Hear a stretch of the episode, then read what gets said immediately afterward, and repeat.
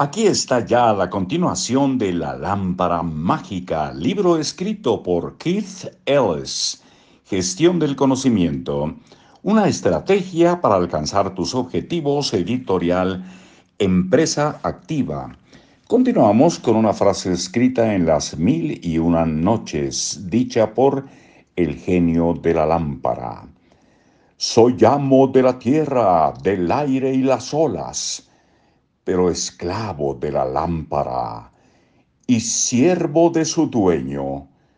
¿Qué desearás, amo? ¿Qué desearás?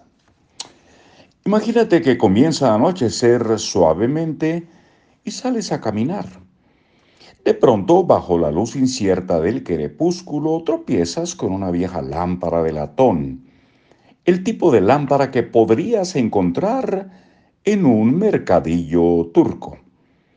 Te inclinas a recogerla y descubres bajo la tenue luz que tiene una inscripción tallada en el borde. Siglos de envejecimiento y abandono la hacen, la hacen casi ilegible. Así que la frotas un par de veces con la manga. ¡Bum! La lámpara se enciende en medio de un estallido de humo y llamas retrocedes torpemente y la dejas caer para taparte los ojos. Cuando vuelves a abrirlos, descubres frente a ti del tamaño de una valla publicitaria al genio de la lámpara. Te observa con un brillo en la mirada y con una voz que retumba como el trueno en el horizonte dice, Soy el genio de la lámpara. ¿Qué deseas, amo? ¿Qué deseas? ¿Qué le pedirías al genio? Lo creas o no, tú eres dueño de una lámpara de esas características. Está situada aproximadamente un centímetro detrás de tus ojos. Entre los oídos y la ciencia médica le ha dado un nombre.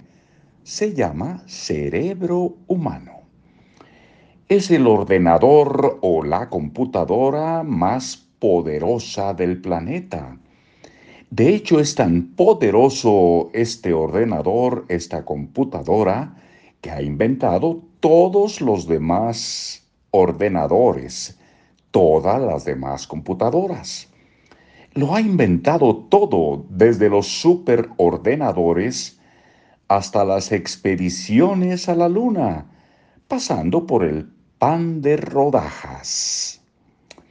Y tú eres dueño de ese cerebro libre y lúcido. El tuyo es igual a cualquier otro cerebro en el planeta. Tú eres su único dueño, el único que puede conjurar su asombroso poder para que tus deseos se conviertan en realidad.